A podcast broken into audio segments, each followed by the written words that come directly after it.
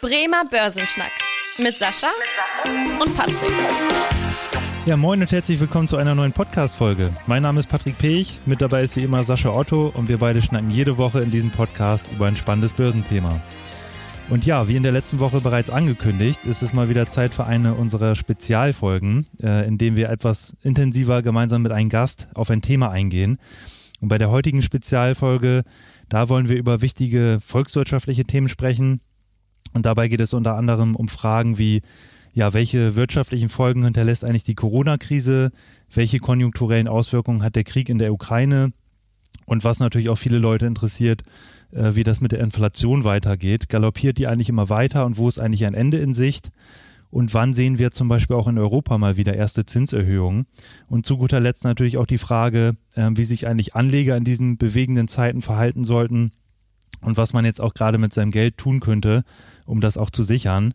Ein ganzes äh, Bündel an spannenden Fragen, die Sascha und ich auch heute nicht zu zweit beantworten wollen, sondern gemeinsam mit unserem heutigen Gast, Professor Dr. Rudolf Hickel, Wirtschaftswissenschaftler und Professor an der Universität in Bremen. Moin, Herr Hickel, schön, dass Sie bei uns sind. Moin, Herr Pech.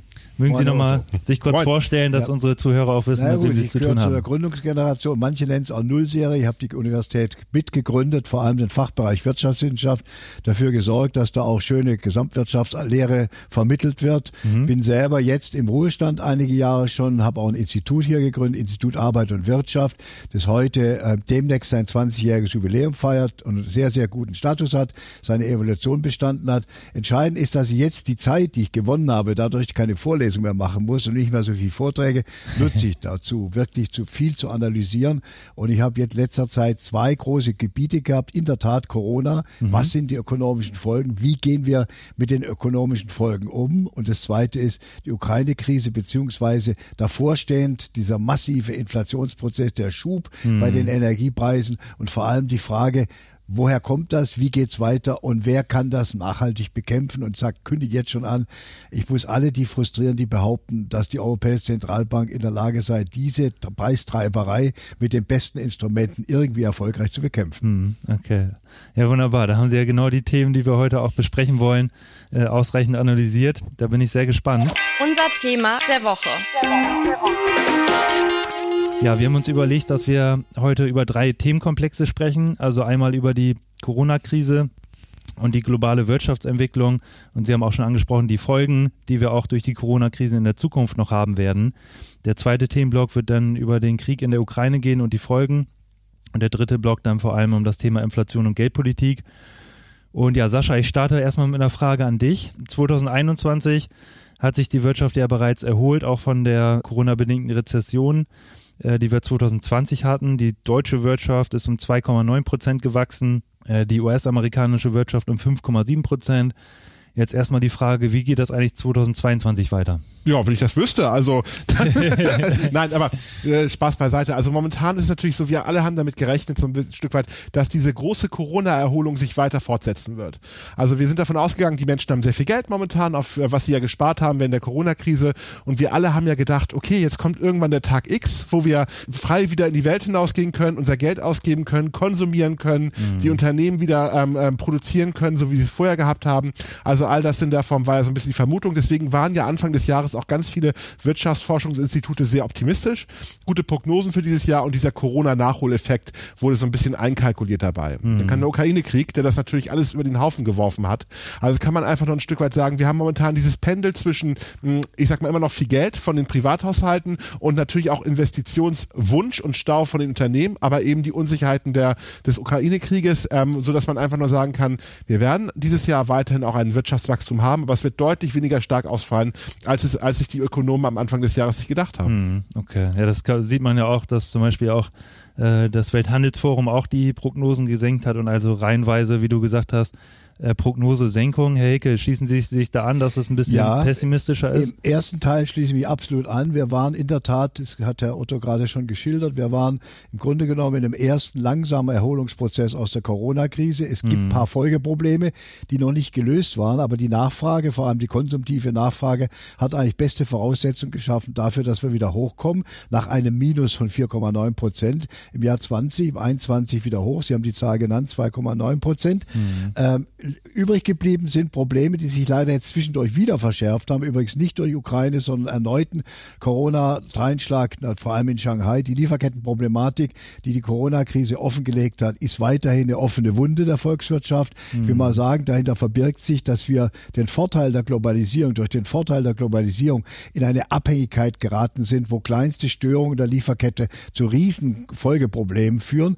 Ähm, das zweite ist, wir haben aber sozusagen vor allem, wir haben eine kluge Politik gemacht durch die Kurzarbeit. Wir haben nämlich im Gegensatz zu früheren Krisen, auch schon zu 2009 bei der Finanzmarktkrise, den Fehler nicht gemacht. Wir haben die Beschäftigung gehalten.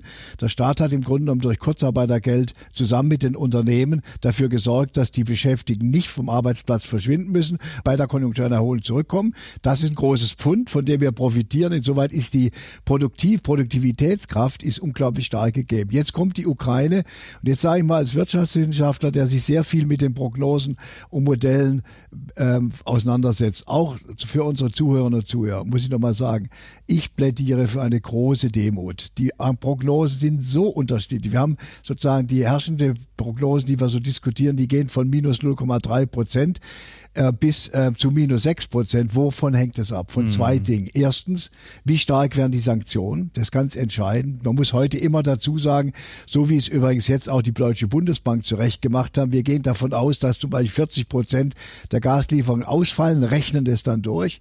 Und man muss vor allem von zweiten ausgehen. Da irren sich viele Prognosen, sind teilweise auch viel zu optimistisch. Wie schnell ist die Substitution möglich? Das heißt, wenn Erdgas nicht mehr geliefert wird, wenn Erdöl aus Russland nicht mehr geliefert, wie schnell schnell passen wir uns an mhm. im Sinne von alternativen Energien. Und wenn man das so sieht, dann ist es richtig. Ich plädiere absolut dafür als, als Empiriker und Ökonometriker, dass wir so viel wie möglich Informationen sammeln, wie wird es jetzt in diesem Jahr kommen, wie wird es im nächsten Jahr kommen, aber dass wir viel genauer sagen, was unsere Annahmen, Voraussetzungen sind. Und vor allem, dass man gewisserweise eine Enthysterisierung dadurch leistet, dass wir sagen, alles mit Vorsicht genießen. Genau weiß es keiner. Es kann sein, dass den Satz, den ich formuliere, dass der nächste Woche schon wieder gekippt worden ist, mhm. weil der Krieg anders läuft, als ich erwartet habe. Mhm. Ja, vielen Dank. Da haben Sie auch schon die, die Sanktionen angesprochen, die ja äh, auch entscheidend sind, auch für die äh, fürs Wirtschaftswachstum in Europa vor allem ja hier. Äh, Sascha, magst du einfach nochmal vielleicht für unsere Zuhörer kurz äh, so einen Überblick geben, wie da die aktuelle Situation ist? Und äh, was wir eventuell äh, auch äh, langfristig als Folgen von diesen Sanktionen haben für die Wirtschaft. Ja, also am Ende des Tages ist es natürlich so, dass wir diese Sanktionsspirale so klassisch gespielt haben, wie man sie aus letzten Krisen ja auch kennt. Also man fängt an, erstmal erste Personen äh, in der Form auf eine ähm, Liste zu setzen ähm, und deren Vermögen einzufrieren. Das ist quasi die, die erste Eskalationsstufe gewesen. Mhm. Das hat man sehr massiv gemacht. Gut, ich glaube tatsächlich, dass die äh, Sanktionen gegenüber der russischen Oligarchen natürlich deutlich ein schärferes Schwert gewesen ist als gegenüber der Russen einzelne Personen. Ich glaube nicht, dass jemand sehr traurig ist, dass Konten in Russland eingefroren wurden, äh, aus, von amerikanischen ähm, Abgeordneten zum Beispiel oder sowas. Ich glaube, dass da relativ wenig dabei ist, aber man macht es einfach aus einer gewissen Symbolpolitik. Das ist die erste Ebene, die dort stattgefunden hat.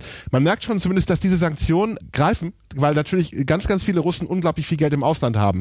Und natürlich ist es nicht nur eine Symbolpolitik, wenn jetzt erste Yachten oder Privatjets jetzt in der Form festgehalten werden. Mhm. Es geht ja auch weiter. Man hat dann die zweite Ebene gemacht, also bestimmte Produkte dürfen nicht mehr dort in der Form ähm, ähm, importiert und exportiert werden. Von beiden Seiten. Ist übrigens für beide Volkswirtschaften oder Volkswirtschaftsräume Europa und eben Russland natürlich äh, schon ein Schaden entstanden dabei. Insbesondere natürlich Hochtechnologie, die jetzt tatsächlich als allererstes in der Form sanktioniert wurde. Die Russen haben dann zum Beispiel stark darüber reagiert, dass jetzt solche Dinge wie ähm, jetzt Düngemittel nicht exportiert werden, wo sie ja relativ äh, stark in dem Bereich sind. Also das sind so ein bisschen diese Spielereien gewesen, die man gegenseitig dann in der Form auch hochgeschaukelt hat, um das äh, Spiel zu machen. Und dann würde ich noch mal eine Sache sagen, die nicht unbedingt staatlich angeordneten Sanktionen, sondern Sanktionen, die Unternehmen selber in der Form auch ergriffen haben, indem sie gesagt haben, wir verlassen Russland jetzt. Und ich glaube, das ist sogar noch ein schärferes Schwert als die meisten tatsächlichen Sanktionen, die von Staaten gemacht werden, weil dass die Unternehmen freiwillig dort rausgehen, weil sie Angst haben, Reputationsverluste zu haben oder weil sie gesagt haben, die ökonomische Planbarkeit ist nicht mehr gegeben, weil ich nicht mehr weiß, ob ich meine Produkte dort haben. Die meisten Unternehmen werden sich natürlich aus Marketinggründen hinstellen und sagen, wir machen das, äh, weil wir tatsächlich das ähm, verurteilen, was dort passiert.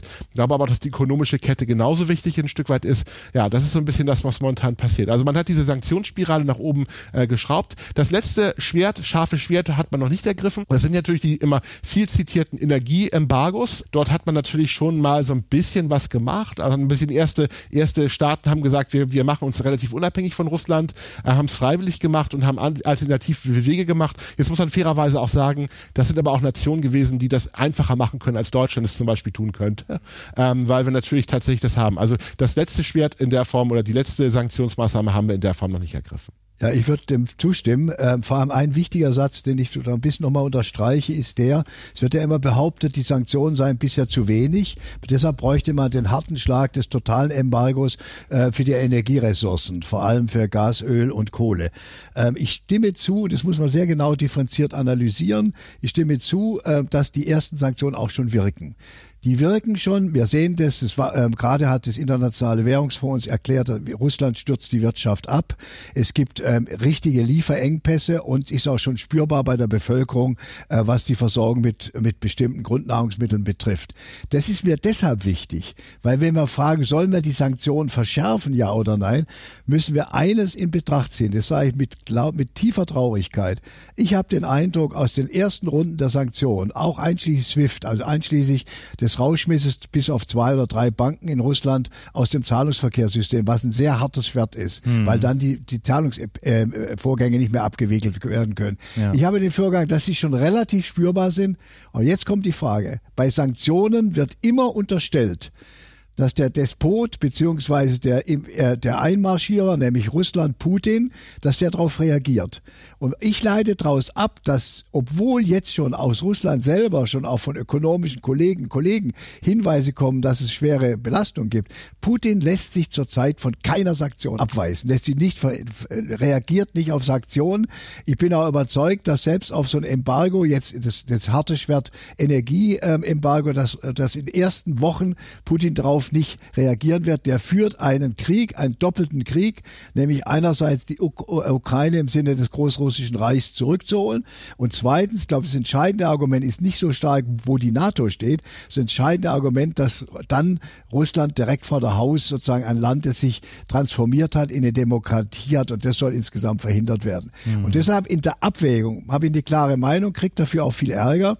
Ich bin eigentlich zurzeit gegen ein totales Gasembargo, ein totales Ressourcenembargo, weil erstens die Reaktion in Russland, also von Putin, sehr unsicher ist und zweitens zahlen wir dafür einen unglaublich hohen Preis. Wenn die Wirtschaft, wir haben ja Prognosen, wenn 40 Prozent des Gases reduziert wird, dann kommen wir auf einen Absturz von 6 Prozent. Gerechnet mit allen Unsicherheiten verlieren wir an Wirtschaftskraft. Wenn, wenn das passiert, zahlen wir einen hohen Preis. Und ich will es ins Verhältnis stellen. Mein Plädoyer ist, dass wir Sanktionen auch viel zielgerichteter machen müssen, viel, äh, viel zielgerichteter und auch im Sinne des Schutzes der breiten Bevölkerung.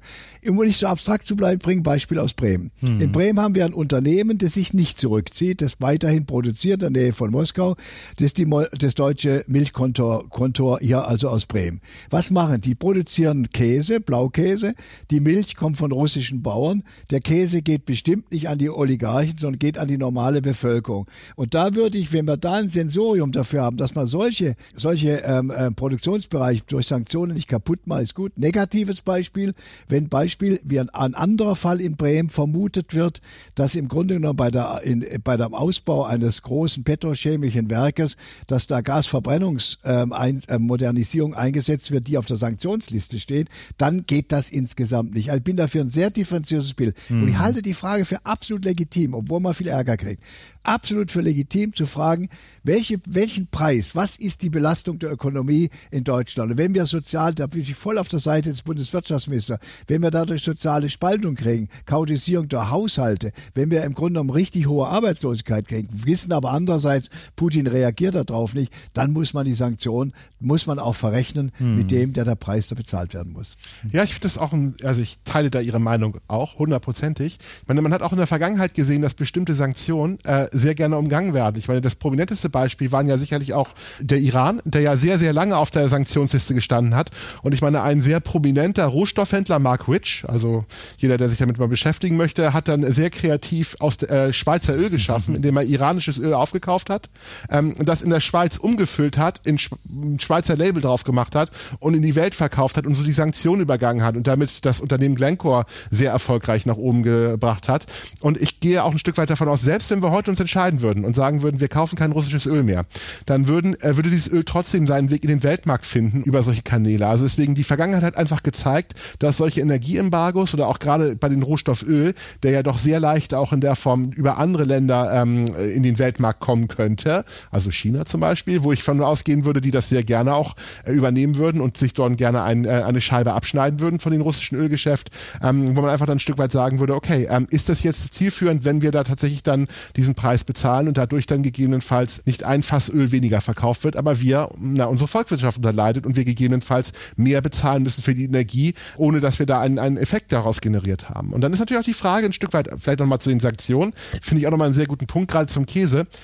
Auch da, wenn jetzt die russische Bevölkerung hungert und ähm, das Ganze in der Form dazu führt, dass das russische Volk äh, leidet, führt es dazu, ähm, dass dieses Land eventuell noch weiter von der Demokratie wegkommt also wie es ja auch Beispiele aus der Vergangenheit gezeigt haben, mhm. oder näher zur Demokratie rankommt. Und ich glaube, das kann auch aktuell kein Politikwissenschaftler adäquat beantworten, weil die Vergangenheit hat Beispiele gezeigt, wo es in der eine Richtung funktioniert hat, aber auch in die andere. Aber es ist ein Glücksspiel. Und ich finde, es ist ein gefährliches Glücksspiel, eine Bevölkerung tatsächlich in der Form dann mit Sanktionen äh, zu verhängen, ohne zu wissen, wie der Ausgang ist, ganz klar. Da sind diese, äh, interessanterweise habe ich gerade letztens ähm, ähm, einen sehr interessanten Artikel gelesen über die Sanktionsliste, dass sogar die Amerikaner sich sehr schwer damit tun, bestimmte bestimmte Personen auf diese Liste zu setzen. Ja. Insbesondere die Geliebte von Herrn Putin, mit der er auch angeblich diverse Kinder haben sollte, wo dann tatsächlich auch nochmal dann ähm, diverse ähm, Geheimdienste gesagt haben, wenn wir die auf die Sanktionsliste nehmen, dann wird Putin richtig böse. Das sollten wir vielleicht lieber nicht machen und deswegen auf Drängen der Amerikaner es nicht gemacht wurde. Also sagt man einfach ein Stück weit, okay, es gibt da äh, andere Möglichkeiten, das zu tun. Man sollte dort aber wirklich sich überlegen, Ursache-Wirkungsprinzip. Also wir mhm. sind Ökonomen, rational. Natürlich kommt Emotionalität auch immer da rein, aber aber sich immer die Frage stellen, worauf zahlt das Ganze ein? Was möchte ich erreichen? Was sollte das Ziel sein bei diesen Sanktionen? Und ähm, dann solche Dinge entscheiden und nicht einfach aus einer, einem Aktionismus heraus das Ganze tun. Ich würde auch noch mal einen Satz hinzufügen, der man sozusagen jetzt die Gedanke von Ihrer Auto kann man jetzt verallgemeinern und sagen, ich denke natürlich auch, hoffentlich mit der ausreichenden Verantwortungsethik darüber nach, wie geht es eigentlich später weiter. Das heißt, wir müssen sozusagen anschlussfähig sein. Es muss sozusagen auch mal der Fall gedacht werden, der Krieg ist vorbei. Wie ist dann das Verhältnis zu Europa, vor allem zwischen Deutschland und Russland? Das spielt mhm. bei mir eine ganz große Rolle. Das haben Sie ausgeführt, da stimme ich Ihnen absolut, absolut zu.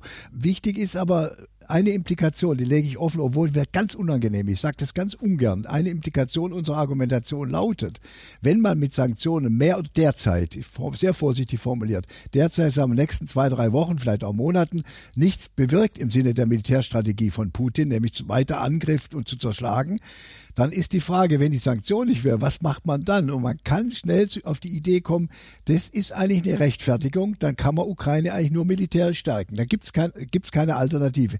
Ich sage das sehr ungern, äh, weil ähm, ich sozusagen ganz grundsätzlich aus der Tradition heraus ähm, ähm, Frieden schaffen ohne Waffen denke, aber ich glaube, diese ganzen Bilder, mit denen wir, mit denen wir gearbeitet haben, die gehen zurzeit nicht mehr. Ein Gedanke nochmal, das dürfen wir auch nicht vergessen, wir waren ja die großen Wohlstandsgewinner, wir waren ja die großen Profiteure der Vernetzung, der Interdependenz zwischen Russland, der hohen Abhängigkeiten, unter denen wir jetzt leiden, hm. über Jahrzehnte, Branche Politik. Ich erinnere mal die aus Bremen, die sich noch erinnern, 1970, Anfang der 70er Jahre ist das Ölembargo in Deutschland aufgehoben, also das Öllieferembargo äh, für Ölrohre. Und da war der ganze Neustadter Hafen, ich kann mich noch unheimlich gut erinnern, lag voll mit Mannesmannröhren. Und die kamen, ich weiß, war ich damals im Aufsichtsrat von Salzgitter, war habe ich das mitgekriegt. Das war ein ganz tolles Geschäft, für dem wir alle glücklich waren. Nämlich wir liefern die Röhren und, und, und Russland oder die Sowjetunion liefert das Gas. Das war der, auch Willy Brandt, Handel durch Wandel, äh, beziehungsweise Wandel durch Handel. Das ist im Grunde genommen eine richtige Strategie. Aber man muss jetzt sehen, diese Vorstellung, die immer meine war, je mehr ich, interna je mehr ich wirtschaftlich integriere, internationalisiere, umso geringer wird die Kriegsgefahr, weil alle Seiten wissen, wenn es Krieg gibt, verlieren sie. Das hat Putin aufgekündigt und zwingt uns zu einem völlig neuen Denken, dem ich mich eigentlich verweigern will, aber es geht nicht anders. Hm. Ja. ja, total spannend.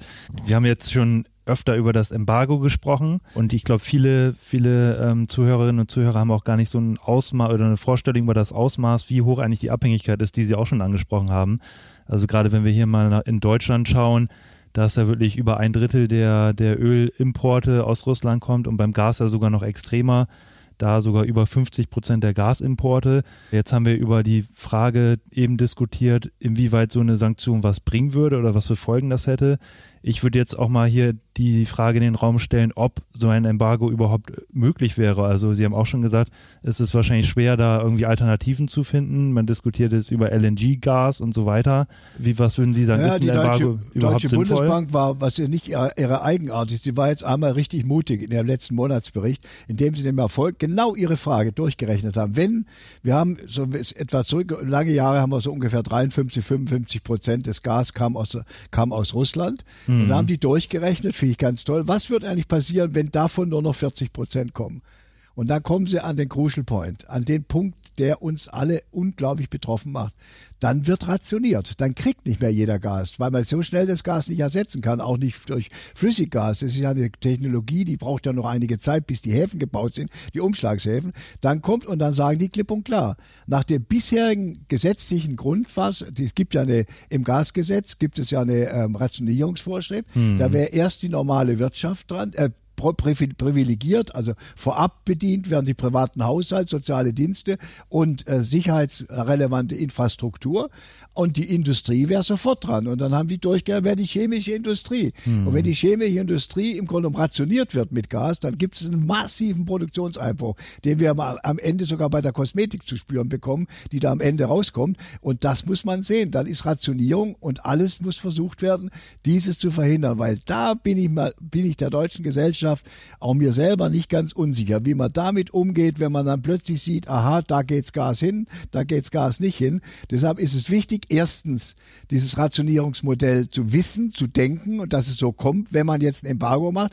Ein totales muss man wissen, wir kriegen eine Rationierung, sollen bitte die auch das Embargo wollen. Dazu sagen, wenn ich an den Karl Füchs denke, die immer fürs Embargo argumentieren, aber solche Konsequenzen nicht einmal beim Namen nennen, weil dann eventuell ihre Argumentation an Kraft verliert, dann muss man das nennen und muss damit umgehen und da gucken, dass die Gesellschaft es einigermaßen ohne Blessuren übersteht. Ja, ich glaube vielleicht auch, was ein ganz wichtiger vielleicht auch nochmal Punkt ist, gerade bei den Embargos, was die Gesellschaft betrifft, als Ergänzung vielleicht nochmal, gehen wir mal davon aus, wir würden jetzt tatsächlich das Gas nicht mehr bekommen, würde das, glaube ich, eine Menge Arbeitsplätze kosten.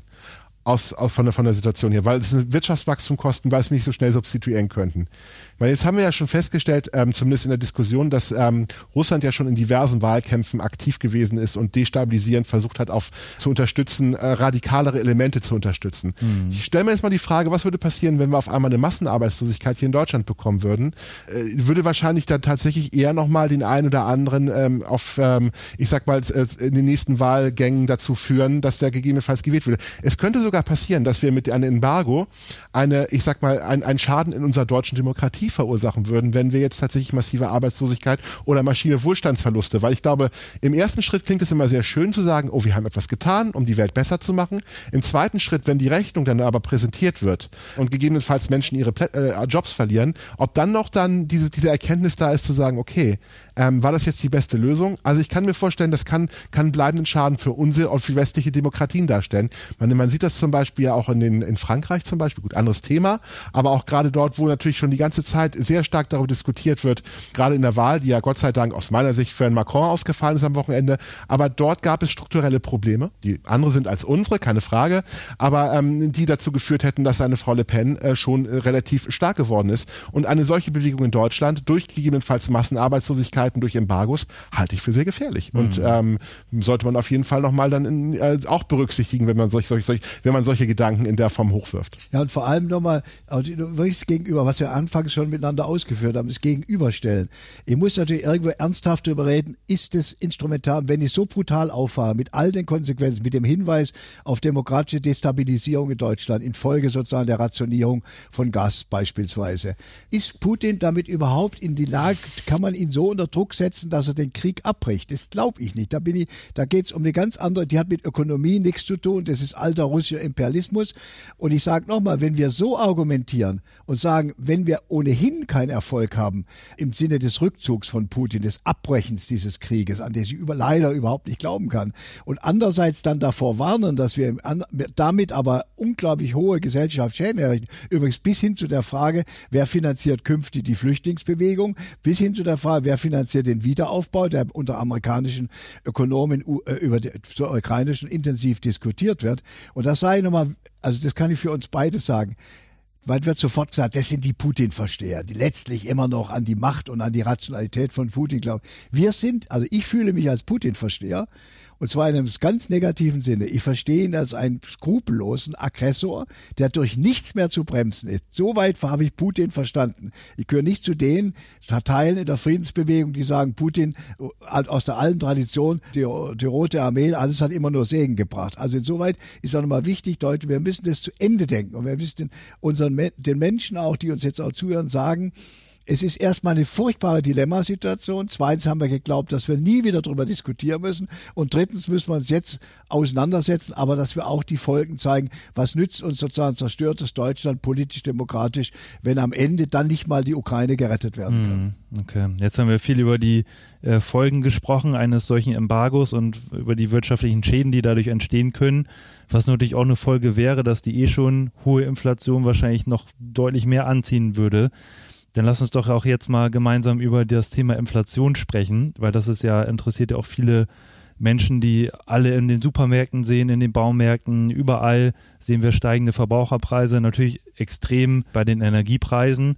Äh, vielleicht einmal auch nochmal so aus, Volkswirtschaft, äh, aus volkswirtschaftlicher Brille, Sascha, wer sind eigentlich so die Profiteure von irgendeiner Inflation? Gibt es überhaupt Profiteure aktuell? Und was für Schäden hat eigentlich eine Inflation, eine hohe Inflation für die Volkswirtschaft? Das Schöne ist, das ist ja so eine ganz klassische Frage, die eigentlich in der ersten Vorlesung von jedem, der Volkswirtschaftslehre in der Uni sich anhört, äh, in, in, bekommt. Und ich glaube auch die Antwort ist eigentlich dort sehr klassisch. Die ändert sich auch zur Vergangenheit nicht. Also Profiteure sind natürlich diejenigen, die Sachwerte haben, also Immobilien, Aktien, ähm, und äh, andere Sachwerte, die, die profitieren natürlich davon ähm, in der Situation. Das muss man fairerweise sagen, das sind nicht unbedingt wir in Deutschland, weil wir sind ja doch eher die, die Menschen, die sehr gerne auf die Geldwerte gesetzt haben, Sparguthaben haben und das sind auch die Verlierer, die dann natürlich dann haben, weil das Geld wird ja entwertet. Ich kann ja weniger Ware kaufen für meine Euros, die ich auf dem Sparbuch habe. Ähm, sicherlich die Gewinner sind auch diejenigen, die Schulden haben, also die Staaten, die natürlich dann oder auch die, die, die, die Unternehmen oder auch die Privathaushalte, die äh, stärker verschuldet sind, weil die Schulden sind ja auch auch weniger, in Anführungsstrichen, wert. Mhm. Ähm, ich muss weniger Arbeitsleistung bringen oder weniger ähm, Wirtschaftsleistung bringen, um meine Schulden zurückzuzahlen. Also das sind so ein bisschen diese klassischen Bilder. Und das Problem ist ein Stück weit eigentlich, das könnte man ja sagen, ist ja nicht schlimm, dann macht man einfach eine Null mehr bei den Geld heran. Ähm, das funktioniert aber nicht, weil bestimmte Transaktionsmechanismen äh, kann ich nicht so schnell anpassen. Um Klassiker zu nennen, sind es natürlich so die Sozialhilfen oder auch die Renten, die ja bestimmte andere Mechanismen haben. Und auch die Löhne kann ich ja in der Regel nicht so schnell anpassen, ähm, wie das äh, notwendig wäre wäre, weil in der Regel gibt es ja eine gewisse Tarifzeiträume, wo die Tarifverträge gelten und innerhalb dieser Zeiträume sind die Löhne fest und erst äh, danach wird das passieren. Und das sind bestimmte Effekte, die zeitverzögert sind und die unter Umständen dann natürlich zu Unruhe führen. Also am liebsten hat es die Wirtschaft eigentlich, wenn man eine gewisse Stabilität hat, das macht es planbar, das macht es beherrschbar, das System. Hohe Inflation und auch hohe Deflation ist genauso ein großes Problem, führt eigentlich immer dazu, ähm, dass man nachsteuern muss und das kann natürlich auch zu vielen Allokationen führen in der Wirtschaft. Mhm. Ja, also ich kann ich auch nur zustimmen. Das erste vielleicht nochmal, wenn man es klar macht, was ist das für eine Art von Inflation?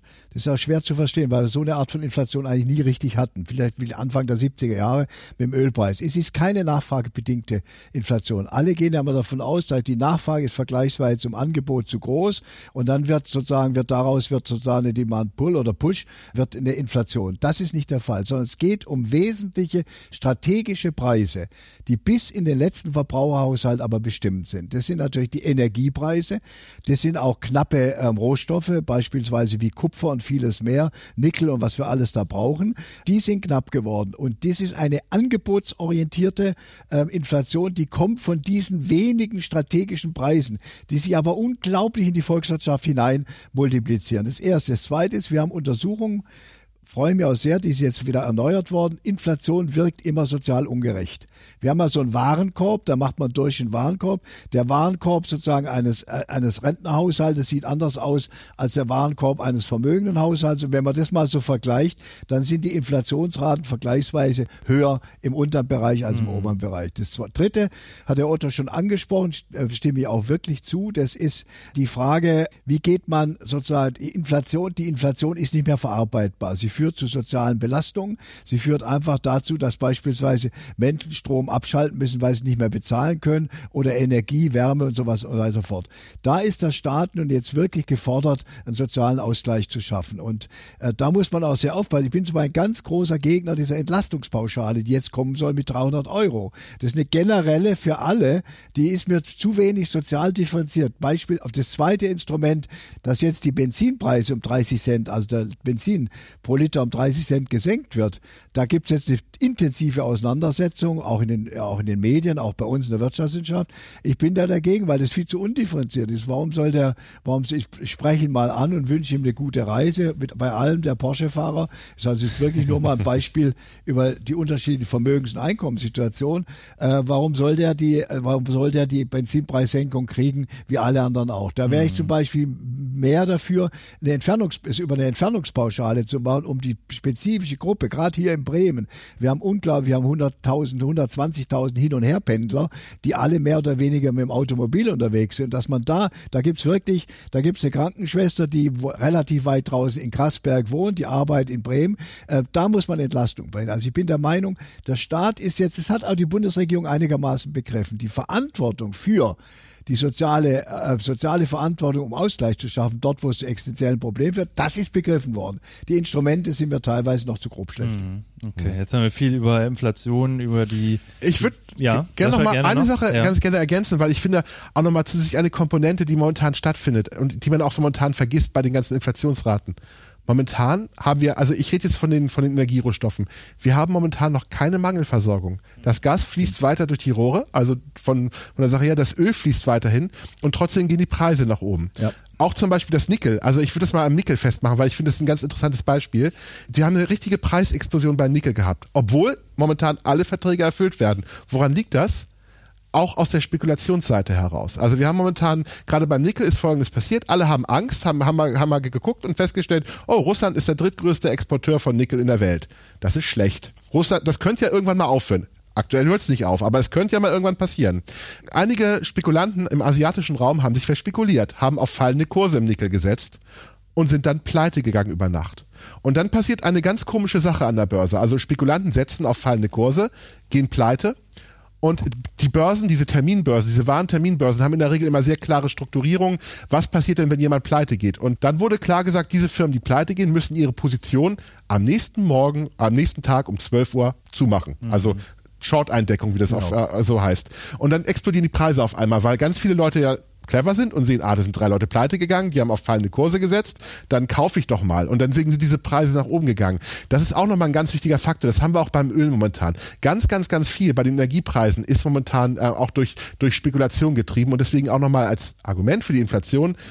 Die Frage ist natürlich, wenn sich das alles beruhigt, da muss auch nicht mal unbedingt ein Friedensvertrag sein. Ja, da, da muss einfach nur das Gefühl kommen, es ist irgendwie alles nicht so schlimm, wie wir es gedacht haben, dann werden die Spekulanten sich auf den Markt wieder verabschieden. Also bei Chips ist noch eine andere Situation, da ist es aber auch nicht die Ukraine-Krise. Auf den Energiesektor haben wir momentan noch keine Mangelversorgung, weil ich meine, ich habe bisher noch keine Tankstelle gesehen, wo ich kein Benzin kriegen kann und mein Gas ist ja auch noch weiter da. Also, also da würde ich gerne ein Beispiel, ganz wichtiger Gedanke, dass die, wenn die Frage, wer sind die Kriegsgewinnler, formuliere ich immer so ein bisschen aggressiv. Es gibt Kriegsgewinnler, das sind vorwiegend, jetzt mal abgesehen die ähm, äh, von, von anderen Gruppen, es sind vorwiegend die Spekulationen Transaktionsgeschäfte. Und ich will ein Beispiel hinzu, Sie haben es schon angedeutet, Beispiel hinzu. Wir hatten ja plötzlich mal vor ein paar Wochen das Problem, dass der Rohölpreis pro Barrel, also pro Fass gesunken ist und dass die Benzinpreise nach oben gegangen sind. Und da hat der Bundeswirtschaftsminister ein Problem entdeckt, Leider hat meine Zunft, wir haben da alle versagt, da müsste es längst von uns analysieren gehen, mal zu gucken, ob da, was da für monopolistische, oligopolistische Strukturen sind bei den Mineralölkonzernen. Und hat ein, Habeck hat einen Auftrag erteilt ans Bundeskartellamt, Warum er sich an die Wirtschaftswissenschaft gemacht hat, kann ich nur mutmaßen, den hat er es wahrscheinlich zugetraut, das Problem ernsthaft zu und sagt plötzlich, untersucht mal da, ob es da nicht irgendwie sozusagen Preisabsprachen gibt, ob da nicht Kriegsgewinnler sitzen, die in der Situation äh, speku einerseits Spekulation, aber andererseits auch mit der Monopolmacht, die sie haben, als die wenigen Anbieter, die nutzen. Es gibt äh, in der Wirtschaftswissenschaft gibt es so ein Modell der barometrischen Preisführerschaft. Das heißt, komischerweise die Preise immer abgestimmt, wenn du an der Tankstelle bist, abgestimmt. Und man fragt, wieso? Da gibt's auch Konkurrenz, zumindest zwischen vier, fünf großen Konzernen. Mhm. Und da früher nannte man das Frühstückskartell, heute nennt man es barometrisch. Mhm. Der eine geht voran, der andere geht mit. Das heißt, wir haben in diesem Wert, das sehen wir jetzt in der Krise, hatten wir eigentlich immer schon, sehen wir jetzt in der Krise, verschärft sich sozusagen dieses Moment der Spekulation. Und da muss auch rangegangen werden. Ich bin froh, dass die Bundesregierung, ich sage selten was Positives, aber in dem Fall die Bundesregierung das Problem erkannt hat und das Bundes das Kartellamt bittet um eine genaue Untersuchung der Märkte. Ja, das, was du, Sascha, eben auch angesprochen hast mit den Short-Entdeckungen, da haben wir tatsächlich sogar schon mal eine Folge drüber gemacht, auch was AMC und so anging, mhm. wo, wo auch schon die Spekulationen stattgefunden haben. Äh, jetzt aber nochmal zu, zurück zur Inflation und zur Geldpolitik, weil das ist eine Frage, die ich mir jetzt ganz explizit stelle und die würde ich mal äh, an äh, Herrn Hickel richten. Äh, wir haben ja jetzt Inflationsraten 7, 8 Prozent in Europa, in Deutschland. Wir wissen alle, dass die Inflation negative Folgen hat, aber die Europäische Zentralbank ist ja noch ganz, ganz zurückhaltend, was das angeht, mal irgendwie die Zinsen zu erhöhen. In anderen Wirtschaftsräumen, in anderen Währungsräumen sehen wir ja schon jetzt in den USA beispielsweise die Fed, die da sehr aktiv ist, die jetzt auch ähm, die Zinsen das erste Mal im März erhöht hat und wo auch weitere Zinserhöhungen folgen. Warum ist die EZB noch so zurückhaltend aktuell? Das kann man relativ gut erklären, wenn man einfach mal die Frage stellt, die wir jetzt miteinander schon gewisserweise beantwortet, erarbeitet haben, die Antwort, nämlich woher kommt die Inflation? Die Inflation kommt nicht, wenn es ein normaler, großer Nachfrageschub wäre, wenn es beispielsweise eine expansive Lohnpolitik wäre, dann müsste die Notenbank sich mhm. einschalten. Wir können sagen, die Preise sind strategische, wenige strategische Preise, aber wichtige. Bleiben wir mal bei den Rohstoffen. Und ich sage es nochmal ganz simpel und trivial. Eine Notenbank kann mit ihren Instrumenten beispielsweise die Zinsen für ihre Geschäfte zu erhöhen oder jetzt die Einlagenzinsen für Banken zu senken oder aber die Geldmenge durch, äh, durch Ankauf von Wertpapieren zu erweitern, kann sie an den Preisen nichts ändern. Die sind nicht beeinflussbar. Was sie machen kann, die Notenbank, und da nehme ich die Notenbank auch gewisserweise in Schutz, sie müssen sehr genau aufpassen. Das hat jetzt gerade Herr Otto angedeutet. Sie müssen sehr genau aufpassen, dass es nicht sozusagen umschlägt in einen generellen Inflationsprozess mhm. mit wachsenden Inflationserwartungen. Dann wird's hundsgefährlich. Aber das ist nicht der Fall. Das ist die eine Seite und die andere Seite kann ich nur noch mal wiederholen. Wenn die Notenbank jetzt Zinsen erhöht, und zwar so im Sinne derer, die ihr so argumentieren, damit Inflation zu bekämpfen, fälschlicherweise, wenn sie mal richtig deutlich den Zinssatz jetzt, den, den, den Hauptreferenzierungssatz von 0% erhöhen würde, sagen wir mal auf 2, 2,5 Prozentpunkte, dann besteht die Gefahr, dass in einer labilen, hochriskanten Situation die Kreditfinanzierung verteuert wird und dass wir am Ende einen hohen Preis durch Rückgang des Wirtschaftswachstums oder Arbeitsplätze zahlen. Das ist die Argumentation. Ich weiß, die ist ungut, aber ich argumentiere nochmal, es ist einfach schlichtweg zu primitiv. Bei manchen Kollegen, Kollegen bin ich entsetzt, zu primitiv, jetzt immer so zu gucken und sagen, die Notenbank kann das machen. Wenn man den Inflation, nochmal den Satz, wenn man sie begriffen hat, kann die Notenbank flankieren, sie kann für die mhm. Finanzstabilisierung sorgen, Finanzstabilität, aber sie kann diesen, diese Triebkräfte nicht brechen. Ja, ich bin vollkommen bei Ihnen ich finde das auch eine sehr deutsche Position. Also ich finde, ich habe immer so ein bisschen so dieses Bild, äh, die Bundesbank wird's richten. Also war ja eigentlich immer sehr deutsch.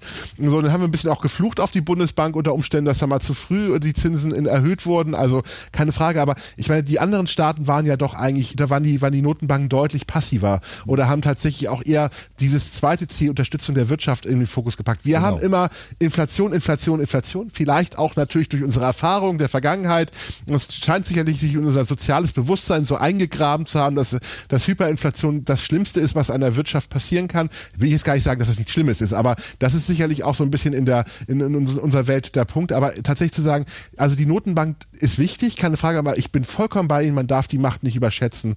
Und ich bin auch der festen Überzeugung, dass auch gerade die amerikanische Notenbank, die beide Ziele gleichgewichtet betrachtet, eigentlich da einen viel besseren Job macht als wir, die tatsächlich eigentlich nur als einziges Ziel haben, die Inflation zu haben. Und ich glaube, ähm, das ist tatsächlich auch der Punkt, weil sonst müsste man man, wenn man das einfach slawisch folgen würde, müsste man einfach sagen, okay, Zinsen erhöhen, aber es wäre genau das, was die Wirtschaft abwirken würde. Bin sehr froh darüber, dass wir momentan mit Augenmaß agieren und dass äh, Frau Lagarde ähm, natürlich versucht, dann äh, nicht unnötige Forderungen in der Form sofort umzusetzen, ganz klar. Wobei, wobei äh, David Marsh, der berühmte Journalist aus England, hat früher tolle Bücher über die Deutsche Bundesbank, war ein scharfer Kritiker der Deutschen Bundesbank.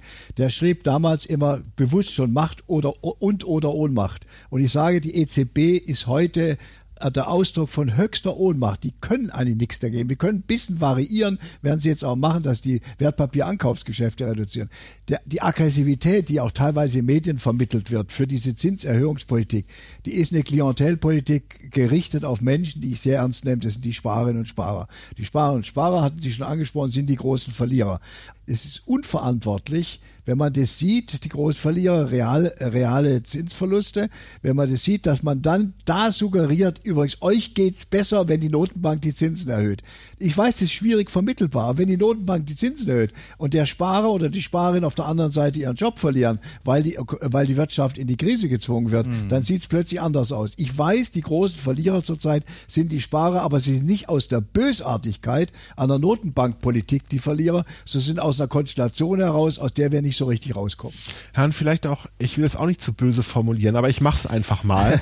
ich meine, es gibt ja eine sehr einfache, es gibt eine Lösung dafür, weil ein Sparer sollte sich vielleicht jetzt auch die Gedanken drüber machen, bin ich bereit, sinnvoll zu sparen. Weil Richtig. sparen heißt ja nicht nur irgendwie auf Sparbuch, sondern ich kann ja auch tatsächlich in eine eigene Immobilie gehen, ich kann in Aktien gehen, ich kann in verschiedene Anlageformen gehen. Und bloß, ich glaube, der große Fehler, den wir in Deutschland machen, und das ist ja immer das Bild, ist der, der Mensch, der alles auf Sparbuch packt und tatsächlich dann keine anderen Anlageformen dann darstellt. Da sind die anderen Europäer, also insbesondere auch die Italiener, die Südstaaten, äh, die wir ja immer so ein bisschen auch in der Krise im Fokus hatten, deutlich anders aufgestellt. Die haben deutlich mehr Immobilienvermögen, die haben auch eine deutlich höhere Aktienquote als die Deutschen. Das wird mhm. besser. Also ich glaube, da sind wir auch auf einem sehr, sehr guten Weg.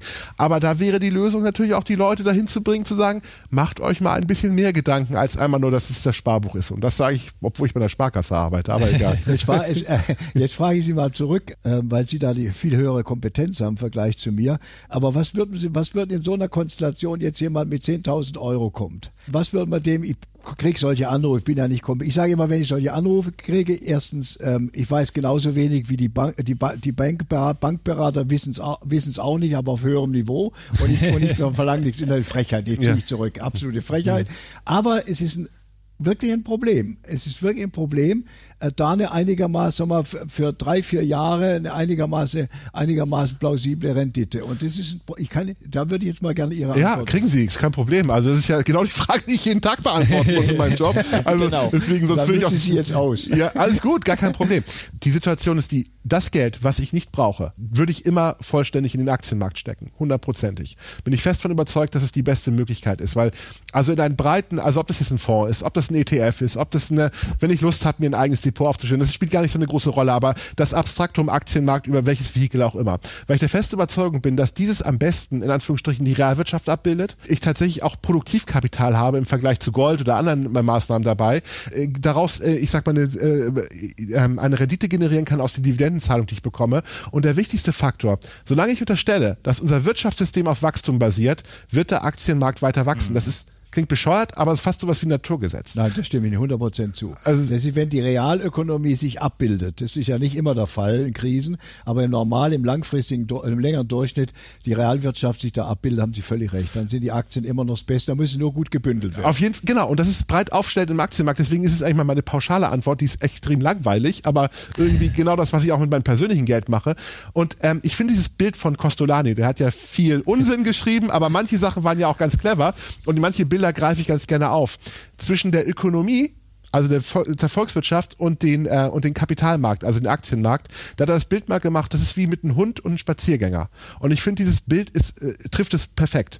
Also beide machen Spaziergang und beide kommen irgendwann an den Ort an, wo sie sind. Der Hund jagt mal einen Hasen, rennt mal ein bisschen zurück, der, äh, der rennt mal nach vorne, weil der Hase in die andere Richtung gegangen ist oder irgendwas zum Schnüffeln da ist. Aber am Ende sind sie beide dann an den Ort, wo sie hin wollten. Und ich meine, der Spaziergänger ist die Ökonomie, also die Wirtschaft, die Volkswirtschaften mit ihren Wachstumsraten. Der Hund ist der Kapitalmarkt, der einfach ein bisschen bisschen verrückt hin und her springt. Und ich finde, das Bild passt ganz gut. Und dann kann man einfach ein Stück weit sagen, wenn ich breit am Aktienmarkt oder am Kapitalmarkt investiert bin, dann werde ich diese gleiche Entwicklung haben, die auch in der Realwirtschaft stattfindet. Und deswegen äh, meine ganz klare äh, Aussage ist, macht euch keine Sorgen über die Krisen, macht euch keine Gedanken darüber, ähm, was da passiert. Selbst wenn der Aktienmarkt jetzt crasht, spielt überhaupt keine Rolle. Also solange wir unterstellen, dass wir weiterhin Wachstumsprozesse in der Realwirtschaft haben, macht man nie was falsch im Aktienmarkt. Fristen unterscheiden. Ich glaube, dass sie in der mittleren Frist, wo sich sogar äh, am Ende immer die Rationalität der Realwirtschaft in den Kosten auch durchsetzt und an Dividenden. Ja. Aber was haben wir jetzt, wenn jetzt jemand ist, ähm, sozusagen für die nächsten ein, zwei Jahre? Ja. Da ich, würde ich den Grundsatz von Ihnen so nicht akzeptieren. Hundertprozentig. Also ich sag, dann würde ich aber auch fragen, machst du das jetzt ein, zwei Jahre, lieber Kunde, weil du okay. am Ende, weil du das am Ende des Tages einfach nur sagst oder brauchst du das Geld? Also jeder, der mir sagt, ich brauche das Geld in zwei Jahren, weil irgendwie ich das Geld für meine Ab Abzahlung meines Hauses oder irgendeine Rechnung fällig ist. Auf ein Sparbuch lassen, sorry, du musst diese, du musst leider tatsächlich die Inflation schlucken. Es geht nicht anders. Es ja. funktioniert nicht okay. anders. Aber dieser Mensch hat in der Regel auch keine echte Inflationsproblematik, weil er hat ja in der Regel auch eine Verbindlichkeit, die dann in der Höhe fällig ist oder wie auch immer. Deswegen ist das ja einfach nur das ähm, Absichern eines zukünftigen Geschäftes. Aber dieses Gefühl, ich muss in zwei Jahren mein Geld verfügbar haben, ich brauche es aber eigentlich gar nicht. Also dann würde ich wirklich eine gute Finanzplanung machen im Sinne von, wie viel Geld brauche ich realistisch? Und die meisten Leute brauchen gar nicht so viel. Das packe ich aufs Sparbuch, dafür zahle ich auch die Inflationsrate als, ich sag mal, als Prämie, dass ich in der Lage bin, kurzfristig mein Geld zu verfügen und alles, was ich langfristig nicht brauche, kommt bitte sinnvoll in den Kapitalmarkt und das gucke ich mir dann bitte nicht an. Ja, und je länger sozusagen man schlafen kann auf, auf dem Kissen, umso, umso sicherer ist das Geschäft. Wobei wir da eine Aufgabe haben, aber da renne ich bei Ihnen ja nur offene Türen ein. Zurzeit ist es ein bisschen schwierig, die Aktienkurse einzuschätzen, weil man auch nicht weiß, wie sozusagen die Erwartung, wir haben ja die Erwartungsbildung äh, der Unternehmen ist, hinter denen, die, äh, die, für die die Aktien stehen. Man muss auch dafür Sorge tragen, dass der Aktienmarkt auch funktioniert, um es mal vorsichtig zu sagen. Auf jeden Fall. Man muss die Regulierungs- und Rahmenbedingungen, das ist ja unsere Erfahrung, da haben Sie ja auch drüber gearbeitet und viel auch ähm, Wichtiges beigetragen, nämlich wenn die Aktienmärkte sozusagen als eine mittelfristige ähm, Anlagepolitik, Vermögensbildungspolitik im Mittelpunkt stehen, dann ist natürlich auch unsere verdammte Pflicht dafür zu sorgen, dass die einigermaßen vernünftig funktionieren. Ja. Wir haben aus der Finanzmarktkrise ja die Erfahrung, die Aktienmärkte haben sich ja desavouiert dadurch, dass sie hochgradig spekulativ eingesetzt worden sind. Über die Instrumente brauchen wir nicht mehr zu reden. Aber wenn man dann sozusagen den Grundgedanken von ihnen, den ich sehr sympathisch finde, dass man die Aktienkurse, abgesehen jetzt von täglichen ähm, spekulativen Entwicklungen, Entwicklung, dass man sie im Grunde genommen das System darauf zwingt, dafür Sorge zu tragen, dass sie mehr oder weniger die mittelfristig die reale ökonomische Wertschöpfungsbasis, dass die sich abbildet in der Kursentwicklung, dann bin ich voll ihrer Meinung. Ja. Vielleicht auch nochmal als, als eine kurze Ergänzung auch dabei, auch so dieses Bild, ich habe das Gefühl, gerade in Deutschland, wir haben immer, wenn wir über Aktienmärkte reden, dann wollen die Leute immer den nächsten großen Hype kaufen. Genau. Ja, klar. Das muss dann irgendwie das tolle Wasserstoffunternehmen sein, was ja. irgendwie ganz toll was gemacht hat. Der nächste große Internetprovider, irgendwas Tolles. Also irgendwas, was also was Langweiliges, was ein simples Geschäftsmodell hat, was gut funktioniert und wer wahrscheinlich lange funktioniert, sowas will man, will man nicht haben. Und auch einen breiten Markt, nein. Das muss ja bitte irgendein Titel sein, wo dann auch bitte 20, 30, 40 Prozent Kursgewinne draufstehen. Mhm. Aber da muss man tatsächlich sagen, wenn eine Volkswirtschaft weltweit, also irgendwie, wenn wir, wenn wir weltweit 4, 5, 6 Prozent im Durchschnitt wachsen, dann kann ich eigentlich eine Erwartung haben, dass meine Unternehmen auch im 4, 5, 6 Prozent wachsen. Das von der, von der Möglichkeit her. Und das ist das realistische Szenario, was ich haben sollte. wenn ich die Erwartung habe, ich brauche eine Aktie, die bitte in den nächsten zwei, drei Wochen sich mit 10, 20, 30 Prozent nach oben entwickelt, habe ich eine völlig unrealistische Wahrnehmung ja. von der Wirtschaft. Und ich äh, deswegen, und da sollte man einfach auch mal so ein bisschen Erwartungshaltung dann ja, Und vor allem immer ähm, Risiko und Gewinn. Also ja, gegenüber, genau. das ist ja ihr Grund, Lieblingsgrundgedanke. Der ist einfach, ich meine, viele gehen ins Risiko und ich habe ja auch hier erlebt in der Sparkasse Leute, die vor Jahren in der Finanzmarktkrise abgestürzt sind, die haben einfach äh, sozusagen das Risiko völlig unterschätzt, waren besoffen von den, von den Gewinnerwartungen, sind dann und haben das Ganze noch kreditfinanziert und haben ja. dann am Ende sich gewundert, dass die Sparkasse das Geschäft nicht mehr macht. Da habe ich gesagt, Leute, es ist, ihr wart, ihr wart sozusagen, ihr habt ja. die Fehler gemacht in der Erwartung. Und deshalb ist es nochmal wichtig, äh, das so zusammenzubringen, ähm, sozusagen dort, wer halt Risiken eingeht. Eigentlich plädieren Sie doch, oder frage ich, ob ich nochmal eine Frage, wenn, wenn Sie so argumentieren mit der Kopplung an eine längerfristige Wachstumsentwicklung, die auch immer die Aktien stabil bzw. wachsen lässt, dann ist es ja eigentlich ein Plädoyer für Exchange Trade Fonds. Fonds, die an den Index gekoppelt sind. Der Index schafft einen gewissen Durchschnitt, schafft einen Ausgleich. Ich habe die Ausreißer nach unten und hm. oben äh, mehr oder weniger kompensiert. Ist, kann ich so interpretieren? Also ich finde ETFs gut, aber ich finde ETFs sind nur eine Möglichkeit, weil äh, wenn man diesen Gedanken nochmal eine, eine Stufe weiterdenkt, also beim Exchange Traded Fund, wir hatten das ja auch schon ein paar Folgen gemacht, wird ja einfach nur ein Index ganz ja, simpel abgebildet. Genau. Das Problem ist, wenn wir tatsächlich irgendwann sehr theoretischer Fall, das gesamte Geld nur noch in diese ETFs allokieren würden, dann würde ja tatsächlich irgendwie der Fondsmanager irgendwann nicht mehr da sein. Weil er würde irgendwann sagen, die brauchen wir ja nicht mehr. Wir haben irgendwie die deutsche Börse, die eine Logik hat, keine Ahnung, die 30, 40 größten Unternehmen oder die umsatzstärksten Unternehmen und alles andere ist unwichtig. Aber damit ich in Anführungsstrichen ja auch diesen ganzen Research-Bereich dann aufbaue, damit überhaupt Unternehmen mal groß werden, bedarf es ja auch ein bisschen Know-how. Ich glaube, es wird immer eine Koexistenz zwischen ETFs und ich sag mal aktiv gemanagten Fonds brauchen, ja. damit ein Kapitalmarkt gut funktioniert.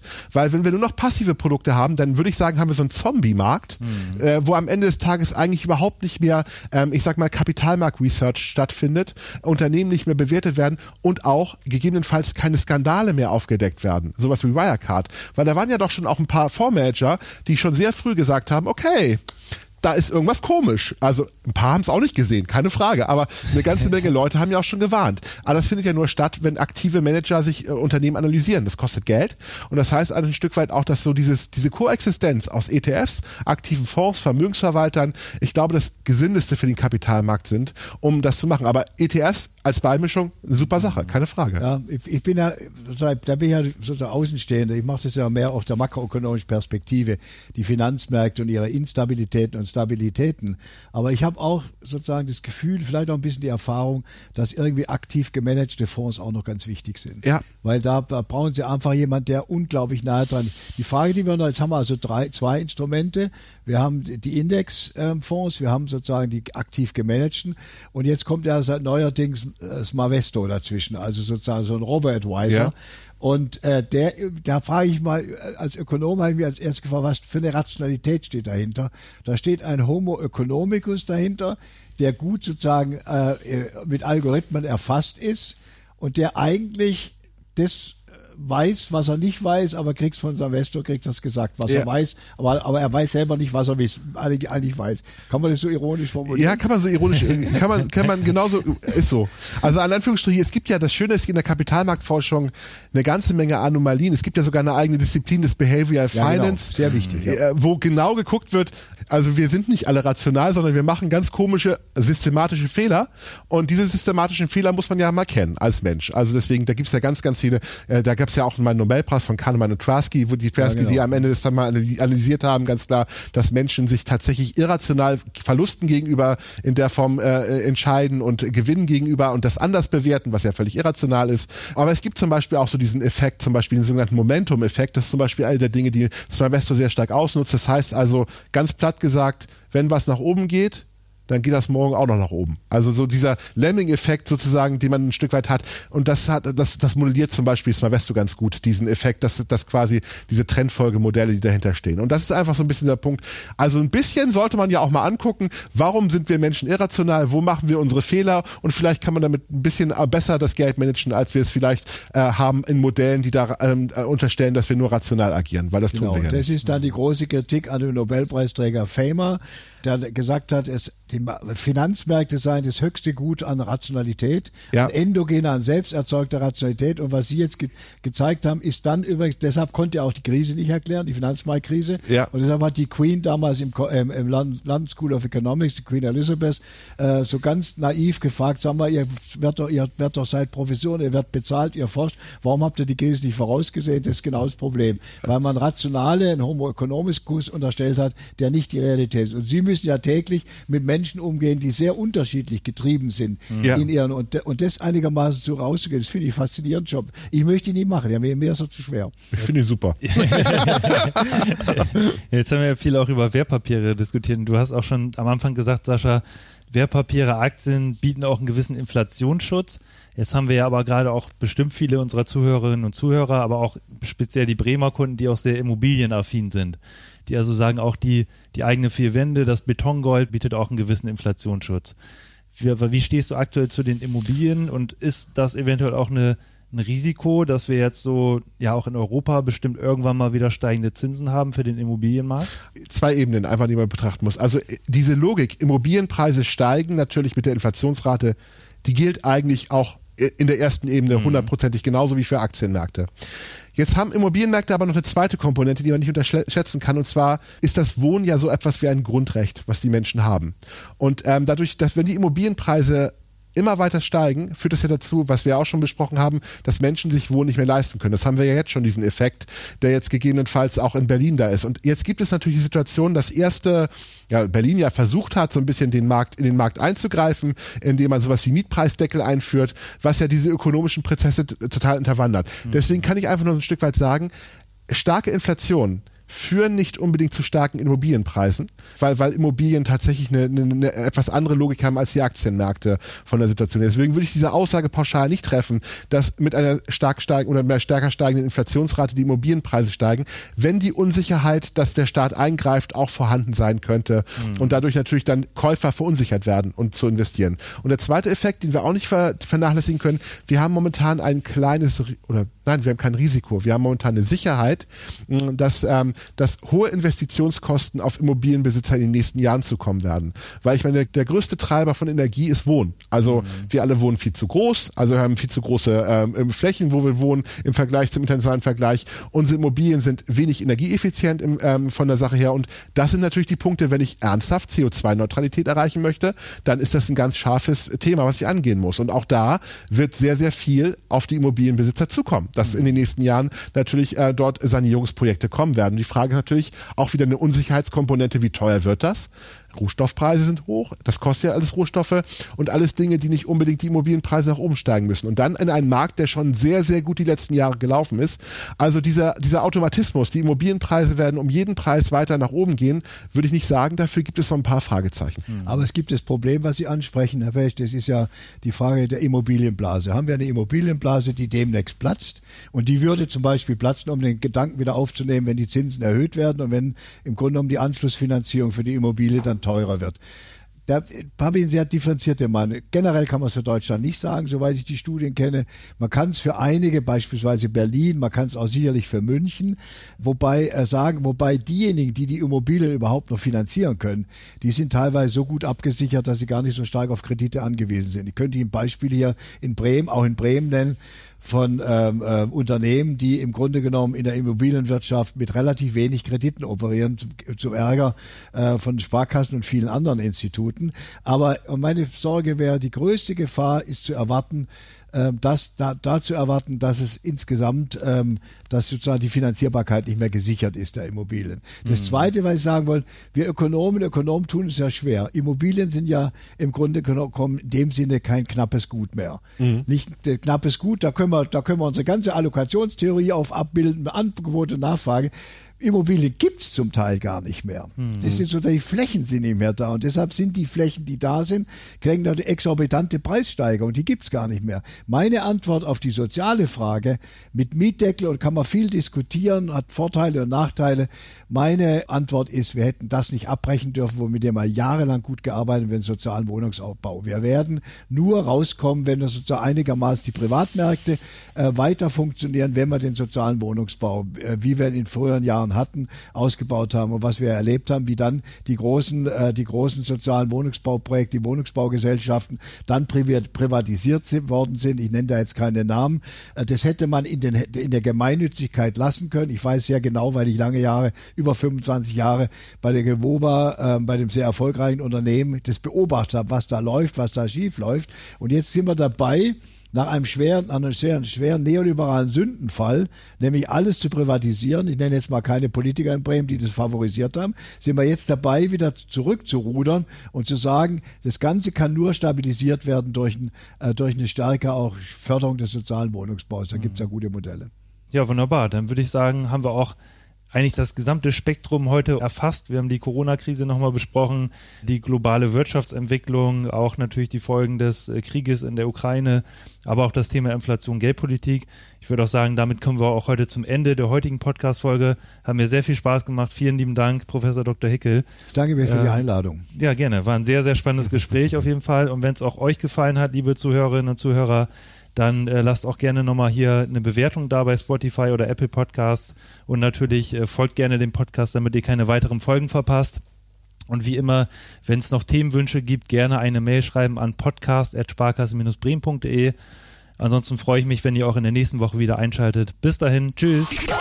Vielen Dank fürs Interesse. Das war der Bremer Börsenschnack, ein Podcast mit Sascha und Patrick. Noch ein kurzer Hinweis und an dieser Stelle liebe Grüße aus der Rechtsabteilung. Die gesprochenen Inhalte bilden die persönliche Meinung der handelnden Person, also in den meisten Fällen von Sascha und mir wieder. Sie stellen also keine Handlungsempfehlung zum Erwerb oder zur Veräußerung der genannten Wertpapiere oder anderer Finanzinstrumente der genannten Emittenten dar. Bei Fragen wende dich gerne an deinen Berater.